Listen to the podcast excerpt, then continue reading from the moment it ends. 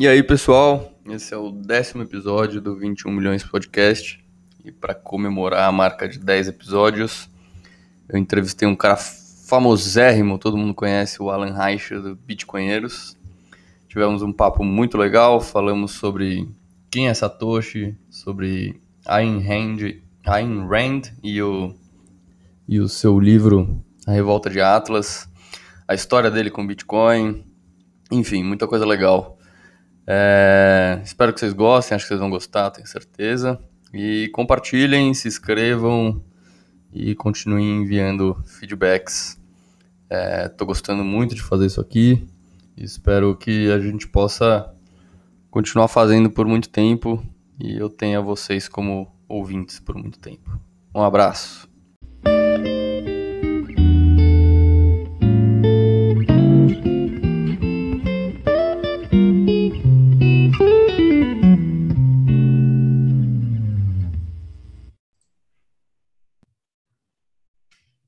Alan, bem-vindo ao 21 milhões. Para quem, acho que todo mundo que me ouve conhece o Bitcoinheiros é, e sabe quem você é, mas bem-vindo se você quiser se apresentar aí. Bom, primeiro, obrigado por me chamar aqui para o seu canal. Estou achando o seu canal, é seu podcast. Eu estou achando demais ter alguma coisa desse tipo no Brasil. Finalmente alguém se dispôs a sair do armário e começar a chamar o pessoal para falar de Bitcoin. Parabéns. Boa, Show. Obrigado, obrigado. É, a gente, é, a gente cara, queria fazer algo assim, mas não, não deu. A gente acabou fazendo um esquema meio, meio é, didático. É, mas é muito gente... bom. É, a gente pode entrar nesse assunto mais para frente, mas o, o, o, canal de vocês, assim, de didatismo é muito, muito bom. Eu já, já consultei ali algumas coisas. Mas é para começar, cara, eu sempre peço para para o convidado contar um pouco de como caiu na toca do coelho, como foi essa, essa jornada aí. Se você uhum. puder contar para a gente. Uh, tá, eu, eu, posso contar. É, quer dizer, eu, vou, eu, vou contar, eu não vou contar mais do que eu já contei publicamente, porque ó, por motivos óbvios. É, Sim, claro. Mas é, vou contar para ver se, se puxa alguma, algum assunto interessante. É, tudo começou é, basicamente quando eu nasci. Eu acho que eu já nasci meio bugado, meio. É, talvez meio retardado mental. Uhum. eu sempre eu, eu, eu, vejo assim as coisas com uma. Eu tenho uma visão mais, talvez, ingênua. Então, acho que o sistema que a gente vivia pré-Bitcoin é, era, era um pouco complexo demais para mim, para eu achar que fazia algum sentido. Tá? Saquei. Eu, eu, eu estudei economia e tá. sempre achei um monte de balela no tudo que eu aprendi na, no curso de economia. Eu sempre achei que, enfim, havia havia algo errado lá e a gente estava tentando Sim. fazer um bolo um bolo salgado ficar com gosto gostoso. É. Enfim, é, começou tudo começou na minha vida, eu diria, quando quando eu nasci, porque minha família é uma família bem, eu diria, nômade. Uhum. Meus antepassados foram é, nômades expulsos de onde viviam e meus pais, enfim, a gente tem uma história de, de é, família de, de, pouca estabilidade é, vindo de fora. Então, Sim. acho que isso fortaleceu a, a veia libertária na minha família, né? Todo mundo lá em casa é um pouco é, todos empreendedores, somos, somos todos empreendedores uhum. e a maioria é empreendedor que não gosta do, da intervenção estatal. Entendi. Então, cada um dá seu jeito para lutar a sua luta. Uhum. Mas eu acho que essa, esse jeitão da nossa família acabou me influenciando muito. E, enfim, é, entrei no Bitcoin lá muito cedo é, eu acho que porque eu já estava pronto para receber alguma coisa do tipo. É, eu, eu, como que, como que você descobriu? Qual foi seu primeiro contato? Meu primeiro contato foi logo, logo após um, na época, o maior, a maior desgraça da minha vida é, profissional, que foi quando eu tive um problema de chargeback na, numa loja que eu tinha e a gente acabou sendo bloqueado uh, os nossos recebíveis foram bloqueados pela VisaNet na época. Uhum. Fiquei com a empresa é, sem capital de giro, não, não tinha acesso a, ao meu próprio capital, meus próprios recebíveis do cartão de crédito, então Sim. eu acabei tendo que pesquisar formas alternativas de receber no, no, nos nossos sites, né? Uhum. Na época a gente, a gente, tinha uma confecção de, de roupas e uhum. a gente fazia roupa sob demanda, né? As pessoas encomendavam pela internet. Enfim, a gente tinha um movimento enorme e a gente tinha um fluxo de capital de giro que não poderia parar. E essa censura que a gente recebeu da Visanet acabou quebrando toda a nossa uh, modelo de mundo, penagem é, estrutural. E aí, meu, aí a nossa empresa foi pro saco, porque a gente começou a pegar empréstimo para pagar para para pagar o marketing do, que a gente tinha que fazer previamente para receber depois, enfim, acabou atrasando todos uhum. os recebíveis, acabamos quebrando a empresa. E só que nessa história toda eu aprendi sobre Bitcoin. Eu não posso uhum. falar exatamente como é que ele chegou até mim, eu só posso falar que ele chegou até mim bem cedo, né? Porque isso, infelizmente, eu já lá atrás, como eu fiquei, fiquei muito vocal com Bitcoin, eu acabei me, me doxando. Uhum. Mas uh, fiquei sabendo em abril de 2010 da existência dele. Uhum. E só fui mesmo, diria, mergulhar mais a fundo um pouquinho mais de um ano depois. É... Pô, maravilhoso. Mas naquela época não era difícil você fazer esse pulo de, de tipo, puta, beleza, ouvi falar aqui do Bitcoin, esse dinheirinho mágico da internet, mas realmente compreender a magnitude da coisa. Sim. Às vezes você precisa de tipo conteúdos mais mais específicos, mais Sim. avançados. E como que era isso naquela época? Imagino que não era fácil, não. Então, eu diria, eu diria que talvez pudesse ser fácil, porque você tinha tanto tão menos ruído por aí é, hum, sobre entendi. outros tipos de, é, entendeu? Hoje em dia você escuta falar de Bitcoin, escuta falar de um monte de porcarias em paralelo. Naquela Sim. época, se alguém te falasse de Bitcoin, ou, ou seria alguém que já conhece e que uhum. sabe o que está falando, ou você pegaria de um source é, direto, né, satoshiano, uhum. ou, enfim, é, não, não, você não tem, você não teria muito ruído externo para chegar no assunto. Então aí eu acho que seria uma questão de você está propenso a entender o que, que é o que, que é Bitcoin pela ótica purista ou não? Eu acho que na época eu estava, porque enfim, eu era até então eu, eu, eu era eu não, eu não diria um, um anarcocapitalista na época, mas eu, eu era um objetivista é, ferrenho, um adorador é, ferrenho de Ayn Rand e eu, uhum. e, até antes de, de, de, me aprofundar em Ayn Rand, eu, eu, já me sentia dessa forma meio esquisita, que é mais ou menos como os personagens do, dos livros dela é, se comportam. Eu já tinha esse jeitão meio esquisitão, talvez meio... Tá, eu vou querer, eu vou querer falar de Ayn Rand aí, porque eu nunca li nada dela e eu vi que você é um puta fã, então mas vamos falar disso, mas eu queria te perguntar antes, se você lembra nessa época quais foram os caminhos, assim, os conteúdos, as plataformas que você percorreu e que te fez dar esse salto de compreensão? Tá, conteúdo, plataformas. Conteúdos você não tinha muita coisa, é, tanto que de 2010 até o fim de 2011 eu, não, eu não tinha muita, muito conhecimento sobre muita coisa, mas diria que a, a partir de 2011, eu, eu acho que era o no Bitcoin Talk. Não sei se foi Bitcoin Talk. É, acho que foi Bitcoin Talk, é, o fórum. Foi lá, basicamente, onde eu consegui trocar uma ideia um pouco mais aprofundada com, com outras pessoas. Enfim, consegui me aprofundar um pouquinho mais na, no Game Theory. Eu, é, a forma com que eu via Bitcoin ainda era muito de é, moedinha virtual, moedinha de jogo, enfim, é tá, provavelmente a mesma visão que uma pessoa vê, tem hoje em dia antes de Sim, se aprofundar. Claro.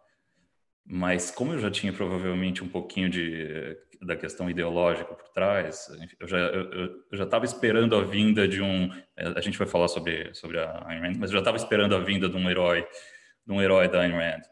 para nos salvar. Entendi. Talvez por, por inocência, talvez por, por ingenuidade, mas eu, eu imaginava na minha dentro do meu do meu autismo que talvez fosse surgir um salvador, alguém que pudesse ter uma ideia revolucionária, tecnológica e nos salvar de alguma forma. Eu, eu não imaginava que ia ser um, a invenção do dinheiro perfeito, mas eu, eu imaginava que ia ser a invenção do, sei lá, alguma forma com que nós pudéssemos é, tratar com as outras pessoas de uma forma mais soberana. Então eu já estava meio que esperando alguma coisa assim acontecer, por isso que eu já estava um pouco, talvez um pouco mais pronto para para absorver o significado do Bitcoin, enfim, acabar mergulhando mais rápido.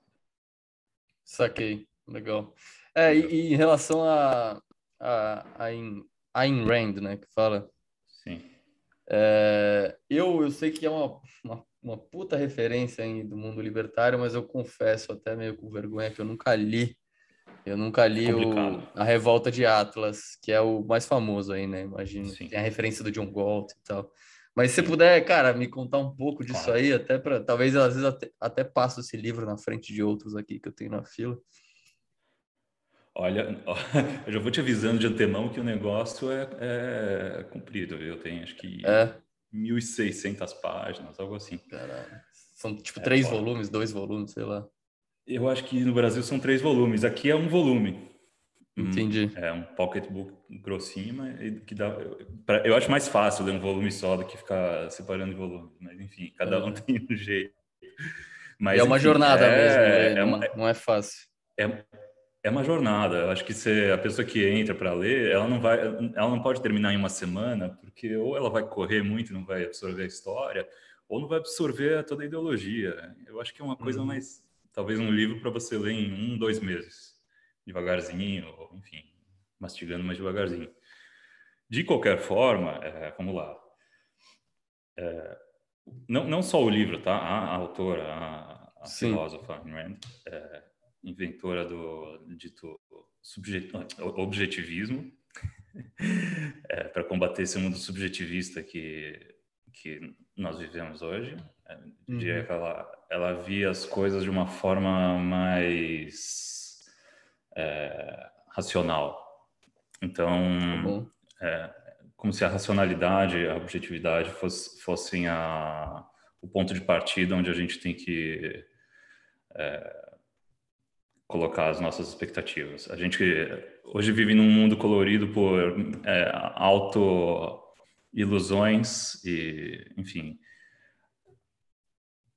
irracionalidade e emoções é, saindo na frente das coisas reais. Então, a Ayn Rand era uma objetivista porque ela via a racionalidade, a objetividade como necessários para uma civilização.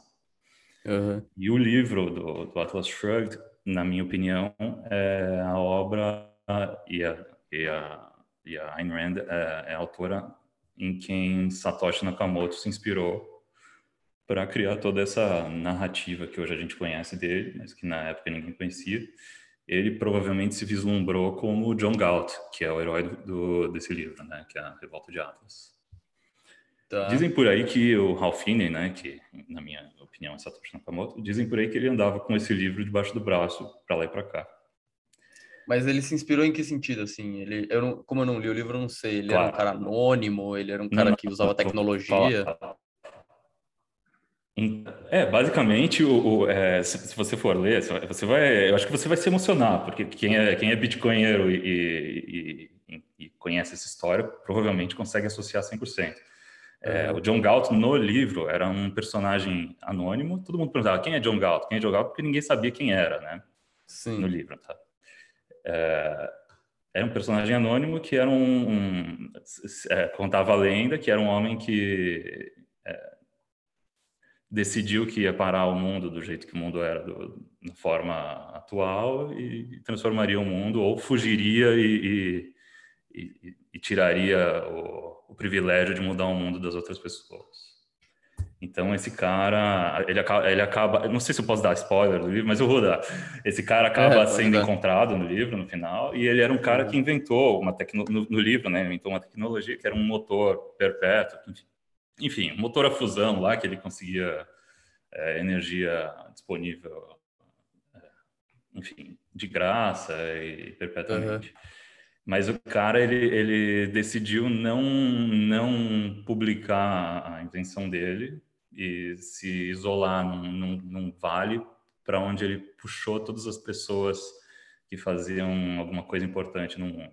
Então ele ele usava os recursos dele para para convencer as pessoas, os grandes empresários, os grandes inventores do, do mundo real, para virem para o Vale do Galt, né, onde ele morava, para uhum. contribuírem com, a, com o capistão dele lá, com a citadel dele lá. Entendi. Enquanto o mundo fora ia desabando e, e, e se destruindo. Até o dia em que ele, ele invadiu de volta o mundo real e falou: estamos aqui, enfim. Aí tem todo o discurso do Galt e toda, toda a forma com que ele se revela para o mundo, tá? Que é Pô, que impossível de, eu, de eu, explicar aqui. Mas basicamente pra, é, é, era um indivíduo que se via como um indivíduo e que não se não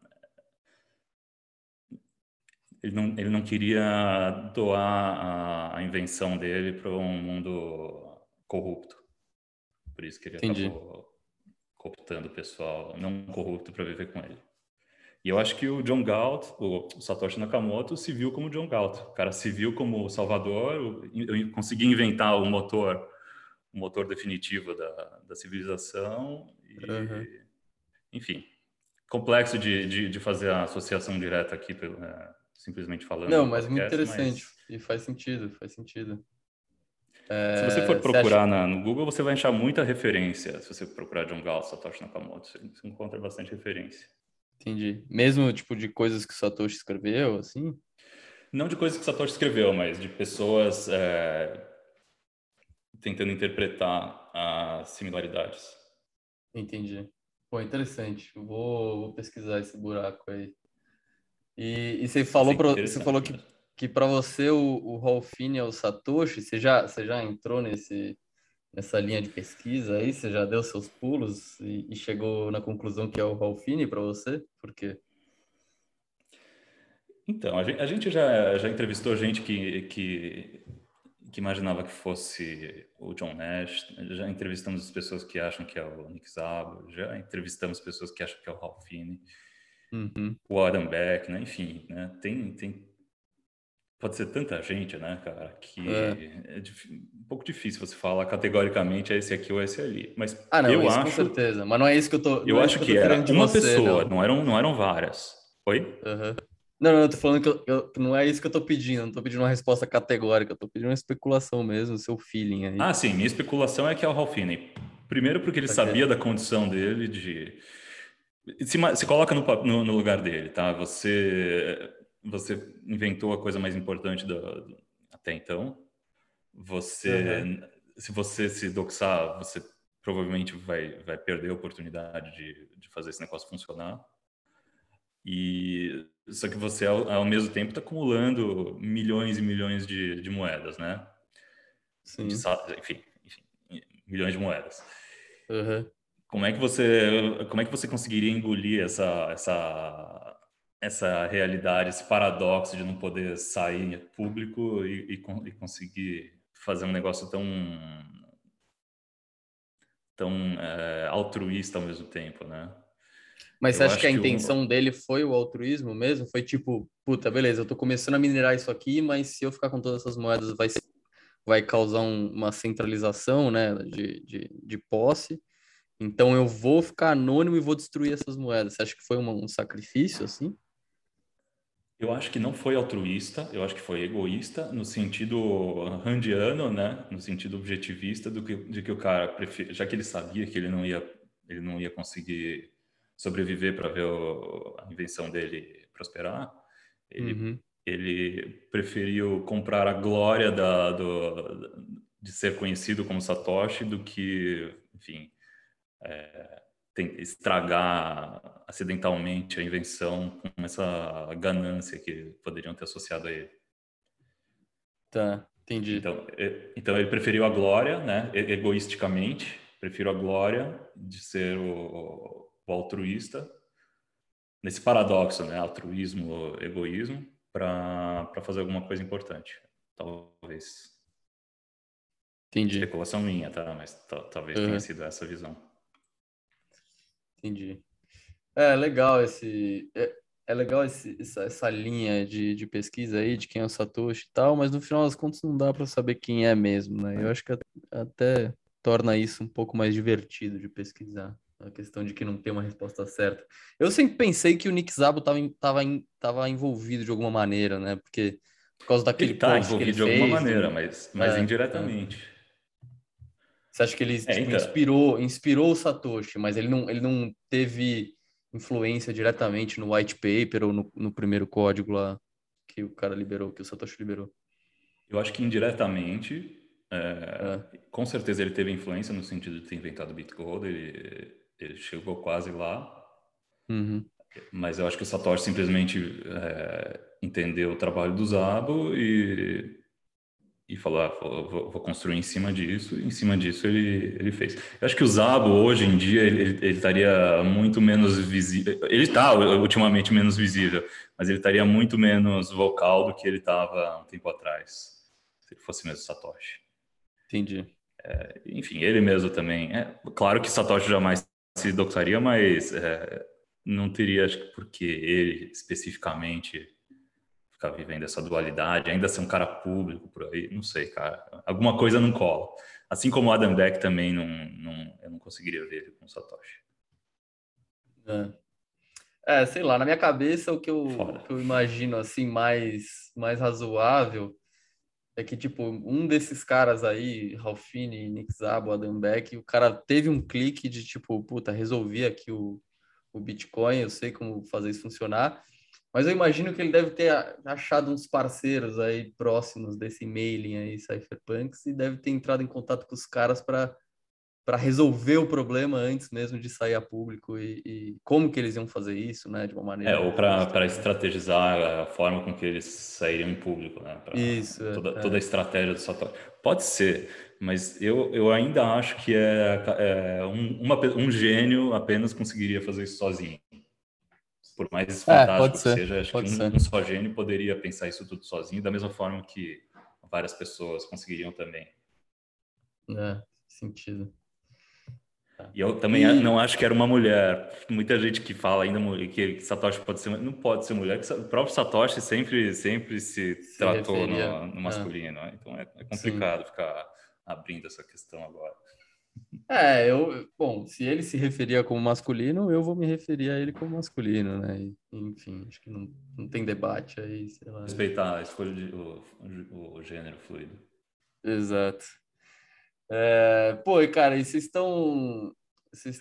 bom, cê, enfim, você faz parte dos bitcoinheiros, e acho que todo mundo está ouvindo aí sabe quem são os bitcoinheiros e, e o trabalho que vocês fazem aí. É, faz, faz quanto tempo oficialmente que vocês existem como, como grupo e produzem conteúdo? Cara, se não me engano, 2017 que a gente abriu o canal, 2018, talvez o comecinho. Mas, é, 2017, 2018. Ah, surgiu, cara, totalmente, totalmente é, sem, sem maiores ambições. Até, até, hoje, nós não temos ambição nenhuma, né? A gente não tem ambição uhum. de, de, de, ganhar dinheiro com esse, com esse negócio. Mas os bitcoinheiros sim, sim. começaram da iniciativa nossa de querer explicar um pouquinho mais sobre sobre Bitcoin, porque a gente não conseguia, a gente não conseguia credibilidade na família para convencer a família da All-in. Então a gente falou, ah, vamos fazer uns vídeos para ver se o pessoal consegue entender e, Entendi. e dar all-in, né? Antes do, antes do resto.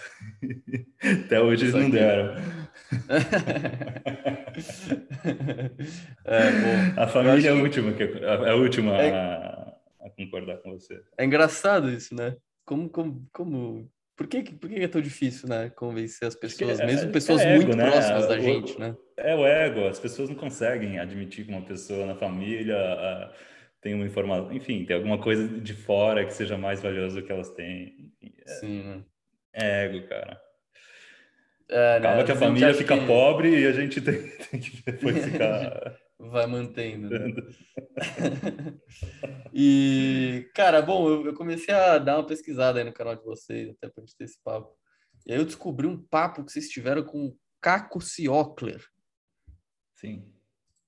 Cara, da... primórdios do canal, né? É, sei lá, janeiro de 2000, sei lá, 19, 18, sei lá, não lembro. Mas eu fiquei curioso com essa história. Da onde vocês tiraram o Caco Cioclo para fazer um papo? Pois é. Não, por, é que, enfim, a gente é da comunidade judaica. Né? Sei. Ah, e o Caco Cioclo é Os outros eu não, eu não posso dizer, porque eu também não sei. E, e, o Caco também é, né? A gente já era amigo entendi, dele entendi. há tempo. Então, como ele já, já troca mensagem com a gente há muito tempo, enfim, a gente já estava nesse tentando convencer os amigos próximos a, a, comprar Bitcoin. A gente falava, ah, vamos pegar o Caco, que ele, ele é famoso, ele vai chamar, ele vai atrair gente para assistir o vídeo, né? Aliás, acho que foi uma puta estratégia no final das contas. Né? Enfim, mas o Caco ajudou a gente a atrair gente e, e ele serviu como o leigo que fazia as perguntas, enfim, para a gente poder responder. Perfeito. Legal. Nada é. como ter um amigo meio, meio estrela para poder usar. Boa. E, cara, o que, que você, tipo de conteúdo, assim, do topo da sua cabeça que você lembra aí do canal que te marcou e que você gosta muito e, enfim, que você pode até recomendar de novo aqui? Tá.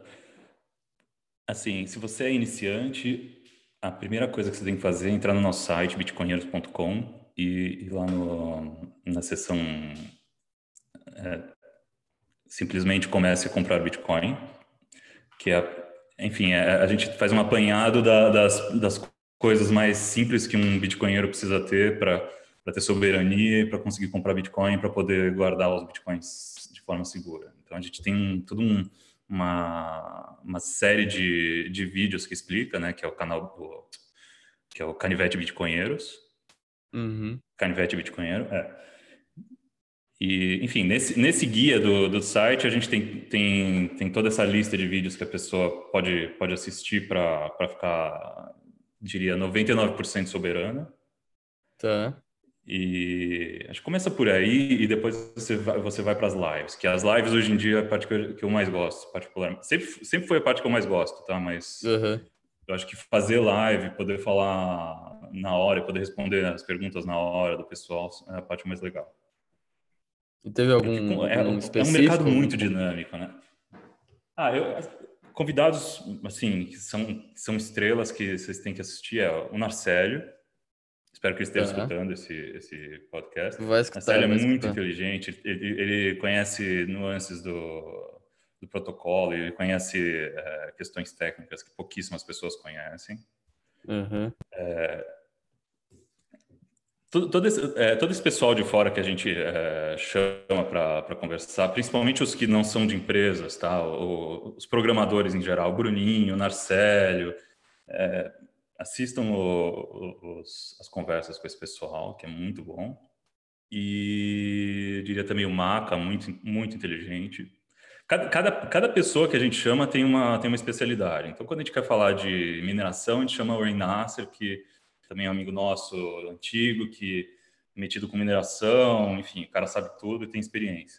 Quando a gente quer falar uhum. com, sobre uh, Lightning, a gente, a gente tem um rol de pessoas que a gente chama que acho que eu não vou nomear um ou outro específico, mas tem um, tá. puta conteúdo de Lightning com bastante gente. E eu acho que a gente tem playlist só de Lightning, se eu não, se eu não estou enganado. Uhum. É... Putz, é difícil escolher um, um episódio específico, porque tem. A gente fez tanto, cara. É... Puta, vê as lives. Acho que ver as lives é... você vai ter o conteúdo mais atualizado e, você... e a pessoa pode fazer as perguntas é...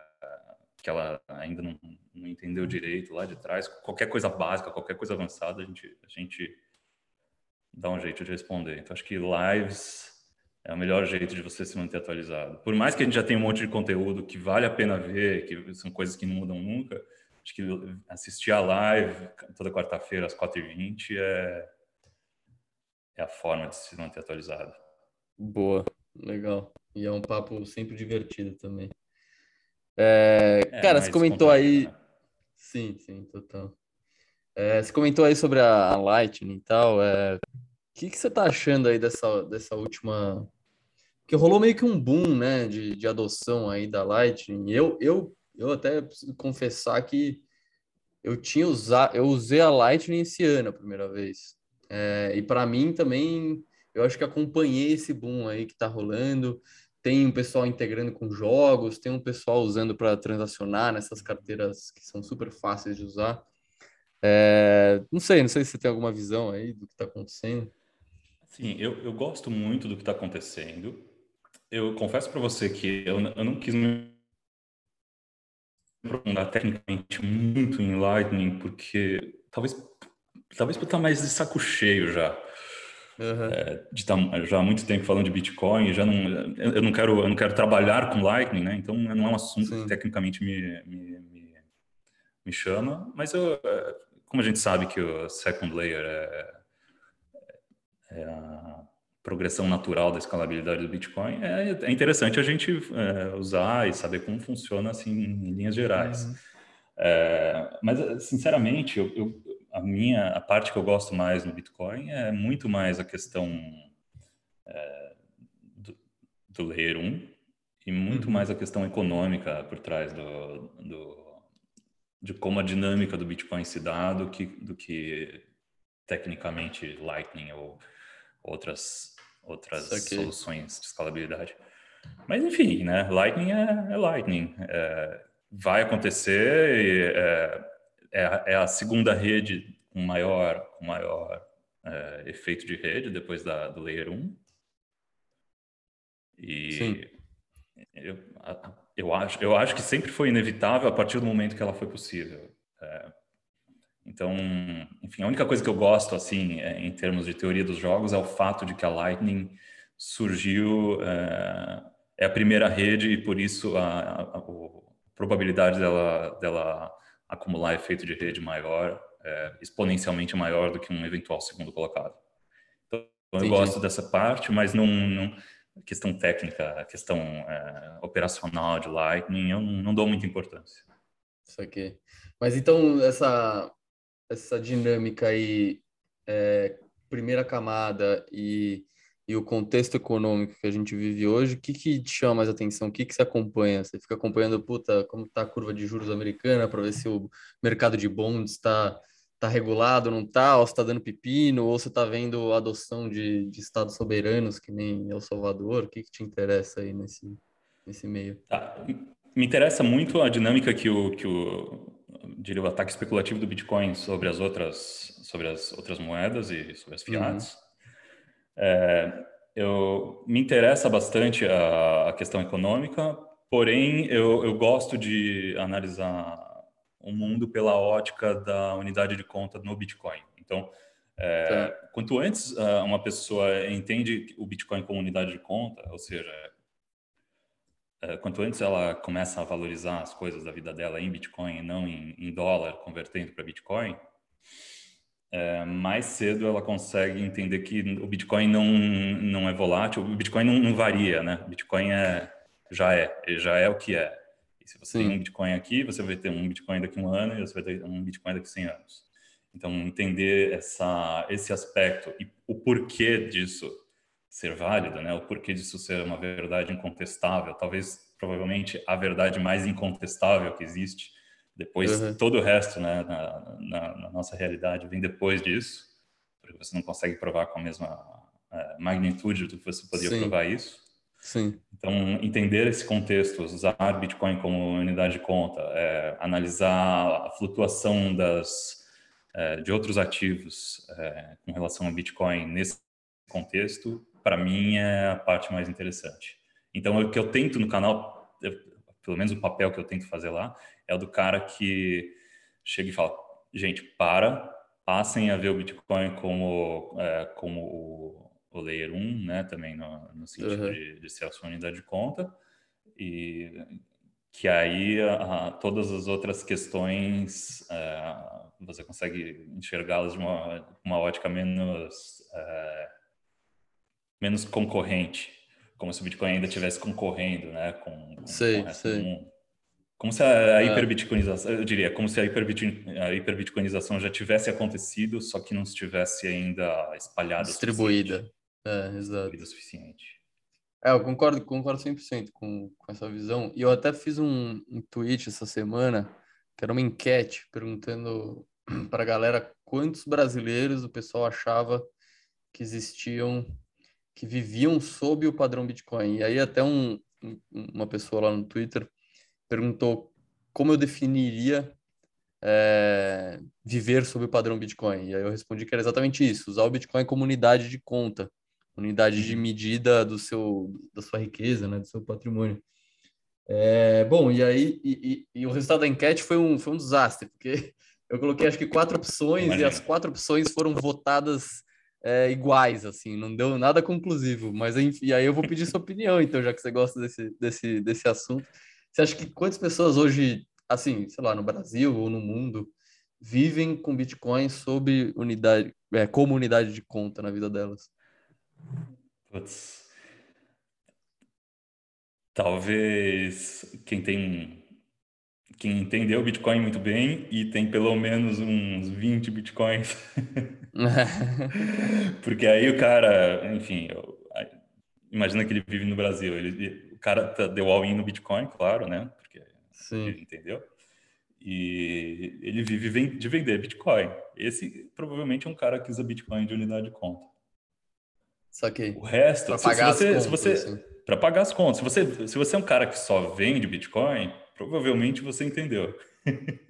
ou só vende, ou enfim, ou, ou, ou colateraliza. Mas se você é Sim. é um cara que, é, que não está comprando, que na verdade está vendendo, provavelmente você é alguém que já entendeu. o cara que está comprando é o cara que está no processo de entender. O cara que já comprou, o cara que só vende é o cara que provavelmente já, já entendeu, entendeu, né? Mas você acha que hoje, sei lá, no, no Brasil, vai, vamos estimar no Brasil, você acha que tem mais de mais de mil, mais de cinco mil pessoas que chegaram nesse nível? Eu, particularmente, é, pelo que eu conheço é, é, intimamente, eu, só, eu poderia dizer que eu conheço umas, menos de 10 pessoas que entendem Sim. suficiente para fazer para reverter a engenharia da, de como se de como você usa Bitcoin, né? Saquei. Hum, mas, enfim, se eu conheço 10, putz, é que, é que assim, eu não estou no Brasil já faz muito tempo, então difícil, hum. difícil de dizer, mas eu tenho ainda muitos amigos, enfim, todo todo o meu entorno do, do, dos brasileiros ainda não ainda está um pouco longe de entender. Sim. E cara, venho, venho muito provavelmente do mesmo meio mais ou menos que você, paulistano, pessoal hum. é, Faria Limer. Sim mais ou menos no mesmo no mesmo é, tem mais ou menos ali. o mesmo network que você e acho que você Sim. deve ver a mesma coisa, né? A maioria não, tá, tá, lá no, no meio da, da, da, curva, ainda não tá no final, nem Sim. chegando perto do final. Sim. É, então, são, são, se tiver mil pessoas tema... é muito, cara. É, eu também acho. Esse, esse é um tema que, que me fascina, assim, porque eu acho que é, existem muitos, muitas estatísticas que o pessoal levanta de quantos brasileiros têm Bitcoin. Aí o pessoal vai lá e pega a quantidade de registros que tem nas corretoras brasileiras, a quantidade de CPFs Exato. que tem. Mas eu acho que a adoção, e até acho que tem um, um cara, o Croesus, acho, no Twitter, escreveu um texto sobre isso e tal, que a adoção do Bitcoin mesmo como unidade de conta ainda é muito, muita pouca gente no mundo inteiro que chegou nesse nível, né? Eu, eu diria que no mundo inteiro. Só dando all-in, deve... não, tem nem, não tem nem como você dar, dar, usar a comunidade de conta sem dar all-in. Para para pensar. É, então, exato, exato. É. E quantas pessoas eu... deram all-in? É, então, exato. E no mundo inteiro. tem 100 eu... milhões de usuários de Bitcoin no mundo? É 100 milhões de usuários que deram all-in? Não, claro que não. não 100 milhões de usuários, tal, talvez 100 milhões de usuários que tem alguma carteirinha aí. Isso, e às vezes nem tem custódia própria, tem um saldo lá na corretora, nem sabe Exato, que é uma carteira. É. A. E a maioria é de, da mesma pessoa também. É, então, exato. É, mas é uma, é uma loucura isso. Quando, quando você pensa nesses, nessa, nesses moldes, a adoção do Bitcoin ainda está muito, muito, muito, muito no início, né? É impressionante. Nossa, eu diria que está nem 1%. É, também. Eu também. É bem menos. Porque uma coisa é todo mundo saber. Eu diria que hoje em dia, é 90% das pessoas sabem, vai, da existência dele. Sim. Mas o que? Dessas 90%, 90% nem meio por cento tá deu ruim. Então, é. tem uma longa, um long road ahead. E o que, que você está achando desse, vai, desses últimos 12 meses praticamente, né? Faz 12 meses, faz um pouco mais de 12 meses que o, que o Sailor anunciou lá a primeira compra. E desde então a gente acompanhou aí uma, um ambiente um pouco mais amistoso, institucional, e essa subida de preço, agora essa queda. O que, que você está achando aí desse ciclo da adoção institucional e o que, que você vê aí pela frente os próximos 12 meses? É, bom, é, é para mim está sendo muito interessante ver essa, esse ciclo, cara, porque era, era um era uma ideia muito longínqua, né? Ver, ver bilionários é, se estapeando para comprar primeiro, sabe? Uhum. É, eu, eu li, eu lembro que eu lia lá no passado o pessoal falando no Bitcoin Talk sobre quando isso fosse acontecer, né? Como seria. E, engraçado como o pessoal, como o pessoal conseguia vislumbrar muito bem, cara, é, mais ou menos como ia ser. O pessoal, enfim, pessoal bem, bem visionário lá no, Bitcoin Talk. E uhum. não sei, ver, você vê é, esse tipo de manipulação que a gente viu nos últimos tempos, né? Do preço, baleias derrubando o preço para para poder o pessoal poder comprar mais barato. E a gente viu uma acumulação de, de baleias gigantesca, né? Que se sucedeu esse, esse dump. Então, é, ver como isso está acontecendo e ver, e ver como provavelmente no próximo ciclo vão ser nações tentando manipular o preço para conseguir um edge em cima da à frente da outra nação, né? É uma coisa deveras interessante de se assistir. Mas é, tem... eu, eu, sinceramente não dou muita bola se quem está comprando é o varejo, se quem está comprando é o Michael Saylor. É, eu acho que tem que comprar quem entendeu e eu acho ótimo que o Michael Saylor está tá esvaziando o mercado. Mas na real eu acho que o Bitcoin não não deve e não nem nesse ciclo não deve ultrapassar um determinado preço. Ele deve ficar ainda limitado pelo pelo stock to flow. Você acha que ainda não vai ser o que o pessoal chama de super ciclo, que é realmente uma adoção vai levar o preço do Bitcoin assim a níveis de, de mercados de bond soberano e tal? Você acha que ainda vai, vai ficar pelo menos até o não, preço eu acho que isso vai acontecer nesse ciclo. Não, não, vai, isso vai acontecer, mas cara, vai uhum. acontecer é, talvez assim, a gente vai bicar, é, vai bicar os preços altos nesse ciclo. Uhum. Tipo, dar uma visitada lá em cima e deixar, deixar um preço alto como referência, né? De all-time high e depois a gente vai para uma correção que todo mundo vai achar que o Bitcoin acabou, que é porque os Estados Unidos está querendo fazer XYZ, enfim, União Europeia XYZ. As, as narrativas elas sempre vão, vão acompanhar essa, é, esse ciclo do stop to flow mas eu acho que a gente vai entrar num ciclo que todo mundo vai achar que é o super ciclo, porque ele vai subir muito, e depois, quando cair, o pessoal vai se ligar que estava apenas seguindo o stock to flow é, atrasado, porque como a gente deu uma atrasada no, stock to, no, no price action, ele vai ter que dar uma compensada depois, né? Vai dar uma esticada. Então, nessa esticada, eu acho que muita gente vai ficar, vai ficar iludida pelo super ciclo.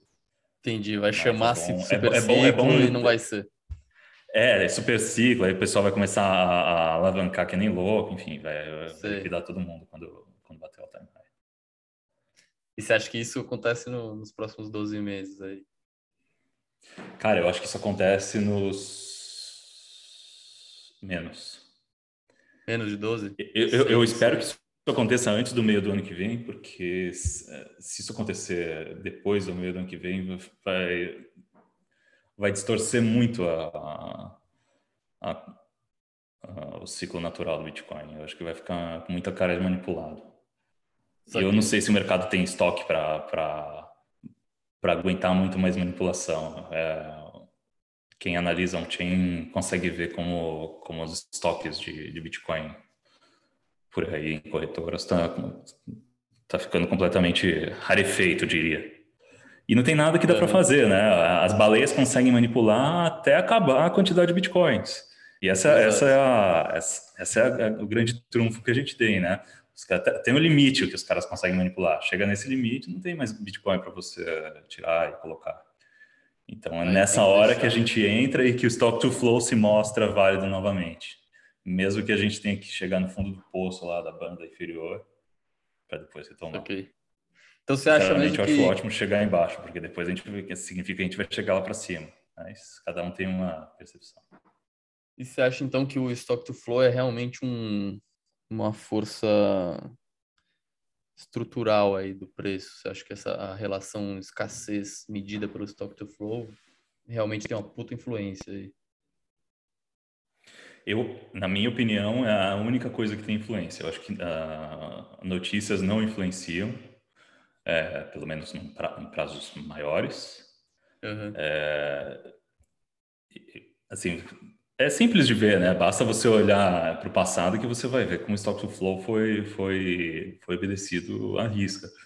Mas é, o fato da gente ficar sempre cético né, com relação a como o Stock to Flow vai se, vai se, vai se comportar com relação ao preço no futuro, né? É, essa é a uhum. questão. Eu tenho falado desde bem antes, inclusive, do que o, o Plan B, sobre a relação da, do Stock to Flow, não, não, não falando exatamente né, com essas palavras, mas sim, eu tenho... Sim eu, eu sempre falei da escassez e, e, tempo, né? Uhum. É, e eu já, eu, enfim, eu já, eu já achava que a única coisa que influenciava o preço era a escassez e o tempo, né? Com relação à uhum. quantidade de blocos necessários para o próximo halving. Mas, sei lá, uma hora dizem que o, que o, que, o, modelo vai quebrar. Eu acho que o modelo, se quebrar, vai quebrar para cima, e porque Sim. permite bitcoinizamos e não faz mais sentido você, você é, é, valorar as coisas com relação a, a dólar, né? Nesse, nesse ah. paradigma. É, eu concordo, concordo 100% com você. Stock to Flow é o que passou, né? É, é stock, é, to Flow, ele mostra o que passou no modelo e, e uhum. ele é uma, uma função fixa da, da, da emissão de bitcoins para o futuro, que todo mundo sabe, todo mundo pode calcular e todo mundo Sim. pode ver. Agora, se isso é, é diretamente ligado à apreciação, resta a gente pegar o que aconteceu e analisar se tem correlação. Eu acho que tem correlação, Sim. porque Bitcoin é único, insubstituível e quem comprou, comprou, quem não comprou está é, tá indo atrás para comprar, porque sabe que é insubstituível. Então, isso Sim. daria veracidade ao modelo no sentido de que a escassez dele é real, então ela deve ser valorizada de forma real acaba sendo é, valorizada legal. de forma real, pelo mercado de forma dinâmica real. Sim. É, eu, eu, esse negócio que você falou de que você até usou palavras que eu achei bem boas, né? Que a valorização do Bitcoin é da escassez mais tempo. É, eu acho que escassez tem um... sobre o tempo, né? Escassez sobre o tempo, exato. E Porque me parece que tem de, uma... de uma quantidade de bitcoins é para cada para cada momento, né? É... Isso. É. É, enfim, tem momentos em que existe, em que a escassez aumenta e diminui, né? Porque as moedas entram e saem do mercado. Mas escassez sobre o tempo, no long term, é, uhum. é a relação que, que, que, faz casar. É, não, acho que parece até que tem uma, uma certa sabedoria aí nessa frase, é profunda. E, mas enfim, eu gosto, gosto, é, talvez tenha, né? Vai saber. É, enfim, eu gosto, eu pessoalmente eu gosto bastante do Stock to Flow, acho que como modelo, é, eu só fico eu só fico esperando o dia que aparecerem mais 10, 15, 20 Michael Saylors que estão basicamente fazendo um ataque especulativo ao, ao, ao dólar, né, usando Bitcoin. É, não sei, dá para uhum. dá para colocar dessa maneira assim. A hora que a hora que começar a ficar muito lucrativo fazer isso, que, e que para o Michael Saylor ele já está mostrando que é lucrativo fazer esse ataque especulativo de tomar dívida em, em, juros baixos, em dólar e comprar Bitcoin, a hora que começar a juntar uma turma desse pessoal, é, aí eu acho que o modelo vai quebrar para cima. Não sei, essa, essa é a minha perspectiva. Então, eu acho que não. Eu acho que não, isso não aconteceria com o movimento de bilionários, porque os bilionários não tem muitos por aí. Tem o quê? Uns uhum. 2 mil bilionários por aí. Claro que eles podem, eles podem causar um estrago no nosso, no nosso modelo, mas eu acho que é, mesmo num, num, num, cenário desses, é, moedas entrariam à venda no mercado para offset esse, esse, essa demanda que os bilionários teriam. Eu acho que o, o modelo, que a, a, razão de escassez continuaria sendo seguida. Talvez Sim. essa seria a, o resultado natural, esse ataque especulativo de bilionários é o, o, o, resultado natural da escassez que a gente vai atingindo. E não o Entendi. contrário. Entendi. Não os, Uma... os, os bilionários criando escassez, mas eles é, atuando... Reagindo à escassez. escassez. Reagindo Entendi. à escassez. Pô. Exato. Pô, legal. Bacana. E talvez na próxima, talvez as, uh, os estados-nação, né? Enfim, isso aqui. Não sei qual vai ser o tamanho da briga lá na frente, mas vamos ver se alguém vai conseguir ter mais bitcoins do que o Salvador, né? É. Ah, é bom. Nunca, nunca, eu nunca pensei nessa, nesse tipo de dinâmica. Como que vai acontecer essa dinâmica dos, dos soberanos aí, né? Não sei se você já pensou. Para mim foi uma, foi uma surpresa um país adotar o Bitcoin como uhum. moeda corrente antes de adotar como reserva. É, não sei se você já pensou mais ou menos nesses moldes aí. O que, que vai acontecer quando os soberanos entrarem na brincadeira?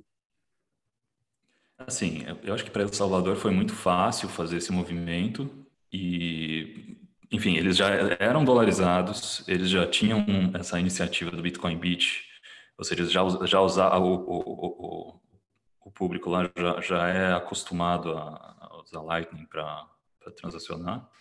Uhum. Bitcoin em geral para transacionar e acho que por isso que ajudou o caso específico deles. Mas talvez por esse seu resultado natural da, da escassez que vai aparecendo, né? Uhum. É, essa dinâmica começou talvez antes da hora, ou talvez começou com um país pequeno dentro da hora certa, vai saber.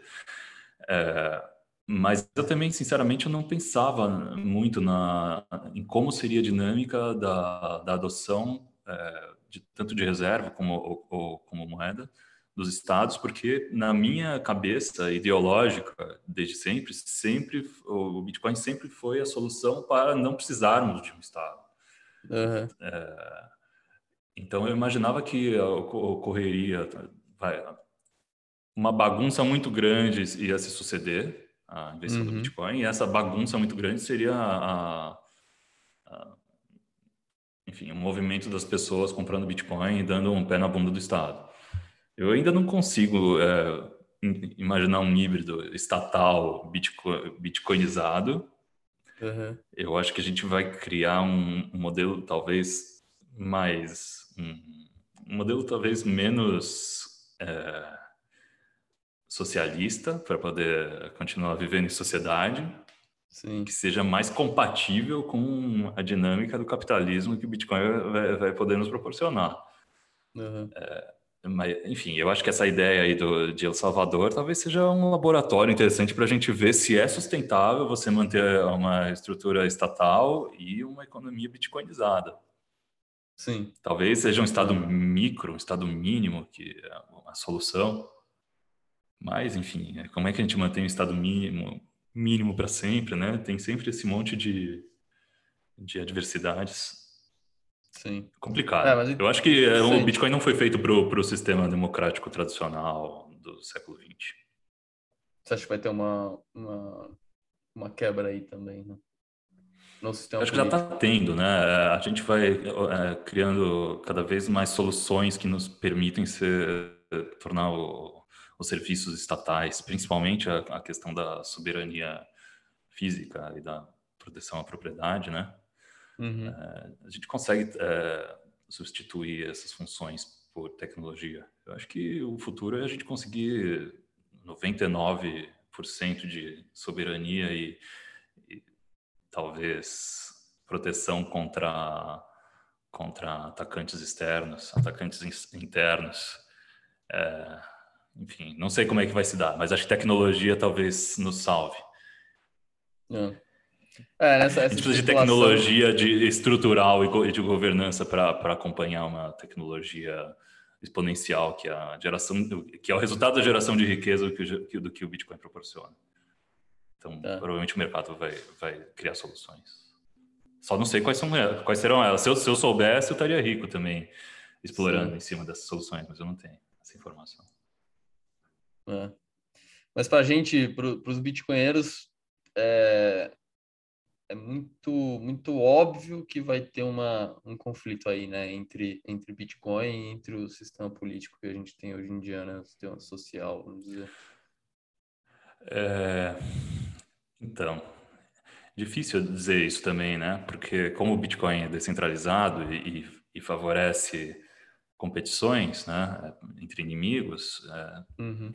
se você vive num país democrático em que por exemplo, aqui nos Estados Unidos, se você vive aqui e os democratas não curtem Bitcoin, os republicanos curtem. Pode ser o contrário também. Então, é, a adversariedade de você sempre ter uma, um lado da, da, da política ou do, da ideologia que, que vai favorecer o Bitcoin ou vai estar comprado em Bitcoin é, e não vai querer se, se suicidar dessa forma, Acho que é essa proteção que eu diria a, a, a teoria dos jogos Bitcoin acaba, no, acaba protegendo. Então, é, eu não consigo ver um, um grande movimento diretamente anti-Bitcoin é, organizado e, e, sintonizado entre as nações. Okay. Talvez entre blocos de nações, mas por um tempo, de uma forma experimental, ou quando houver lançamento da, desses CBDCs, pra, enfim, para tentar impor a utilização de CBDCs por aí, sem, sem, sem maiores revoltas do, do pessoal que vai ser escravizado por isso, enfim. É. É, eu, eu, não consigo ver uma briga direta, eu consigo ver mais é, um, chegar num ponto em que os estados veem que é, inevitável, veem que é, as pessoas já acumularam e que você não tem como tirar o de todo mundo, porque você não tem informação precisa de onde está o Bitcoin de todo mundo, ou você Sim. Tem, enfim, tem, tem N, N nuances aí entre bitcoins. Uhum. E aí, chega no momento que você tem que se unir a eles ao invés de tentar lutar contra, né? Eu, eu acho que o Bitcoin foi feito para atuar nesse sentido. E Entendi. Tem outra coisa, as CBDCs, por exemplo, elas vão demorar ainda para aparecer porque as pessoas não têm 100% de, conex, de conectividade, né? Uhum. Enfim, grande parte da, da, das pessoas ainda é semi-analfabeta no Brasil uma sim, sim. grande parte da população. Então, para uma, uma iniciativa dessas funcionar, você precisa de um prazo razoável para implementar e para para deixar sólido, né? Enquanto isso, o Bitcoin está aí, está atacando o sistema e está ficando cada vez mais raro e está ficando cada vez mais caro. Então, você tem uma corrida contra o tempo aí que o Bitcoin vai acabar tendo que ser, se, se CBDCs um dia virarem é, realidade, o Bitcoin vai ter, que, vai ter que ser a reserva de valor dessas CBDCs. É. E Não, essas CBDCs vão ter, que, vão ter que oferecer alguma coisa muito interessante para quem está usando, porque porque você vai usar uma CBDC ao invés de usar ao invés de usar Lightning, por exemplo? Sim. É, isso que você falou é interessante, né? Que, que a população, até a população inteira do Brasil ter acesso à internet, vamos dizer assim, um smartphone, é, o Bitcoin tem essa, esse tempo aí para que largou na frente, né? Ele... Você não tem como lançar CBDCs e, e colocar o cash como, como algo obsoleto antes de colocar 100% de conectividade na mão das pessoas. O Brasil não tem nem esgoto para todo mundo, imagina é, celular para todo mundo. É, hoje mesmo eu, eu fui pagar minha, minha diarista aqui e ela não, não recebe na conta do banco, não. Ela só confia em dinheiro na mão dela, físico. Pois é. E ela não aceita em Bitcoin? Não aceita, nem sabe o que é, coitado. Pô. Tá, tá vendo? É... Se eu não consigo convencer minha Faz família. Faz parte da família também, né? A diarista, é. Exato. é, é. E, cara, eu acho que o último assunto que eu tinha notado aqui para a gente conversar é que você, é você é um cara que gosta do Elon Musk, sempre gostou. Mas, é, mas nos últimos tempos ele, ele, ele deu uma causada aí, né? Ele falou umas bobagens, enfim. E, mas o que, que você acha, cara? Você acha que ele é. Você acha que ele, ele puta, se enganou mesmo em relação ao Bitcoin? Falou bobagem Cara, de maneira honesta ou ele foi meio maquiavélico, assim, para cair o preço, sei lá? Cara, primeiro, a gente não pode gostar só de quem entende Bitcoin, né? Uhum. Se fosse assim, eu não ia gostar da minha família. Eu gosto de todo mundo. Sim, né? sim, sim, sim. Então começa por aí. Você vai, você vai fazer a caveira do cara só porque ele não. Na verdade, ele não entende. Não é que ele, ele é, ele é anti-Bitcoin. Óbvio que o, o, o, cara, se entendesse, não falaria tanta merda. Mas ele não entende. É, eu acho que, por mais inteligente que o Elon Musk seja, ele não tem tempo de pegar e mergulhar nisso agora. Sim. E ainda bem, né? Porque ele tem que fazer os foguetes dele lá, não tem que ficar uhum. brincando de moedinha. Mas, claro, o cara é nerd, gosta de. É, quer se meter onde não é chamado, quer se dar uma trollada, e o pessoal fica trigado com, com, esses, com esses comentários dele. Eu, sinceramente, acho que quem é Bitcoiner de verdade deveria ficar feliz com o, com o Elon Musk é, atacando o Bitcoin. Bitcoin de verdade quer o Bitcoin sendo atacado todos os dias, todas as horas. Se você não está atacando o Bitcoin agora, você está fazendo errado. Tem que atacar mesmo. Até quem está no Bitcoin tem que atacar o Bitcoin, porque se você não não estiver testando a antifragilidade dele o tempo todo, você não está fazendo o que ele foi feito para fazer, que é atacar a fragilidade do outro sistema. Então, o Bitcoin, o bitcoinheiro real tem que estar tá feliz com os ataques que estar desejando mais ataques, tem que estar desejando mais é, desgraças, porque esse bitcoinheiro sabe que o Bitcoin não morre. Então, meu, deixem o, a raivinha do, do Elon Musk de lado. é mais, o pessoal tem inveja do Elon Musk. Todo mundo queria ser o Elon Musk.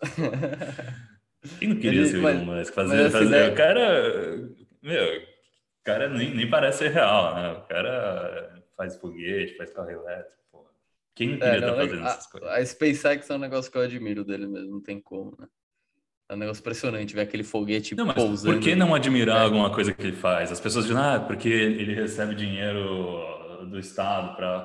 Cara, o cara tem uma empresa automobilística, todas as empresas recebem subsídio. O cara vai deixar de, de fazer carro porque sabe que na realidade existe uma indústria aqui, existe subsídio estatal. Não, né? Sim, Tem que fazer o que faz, vai fazer o quê?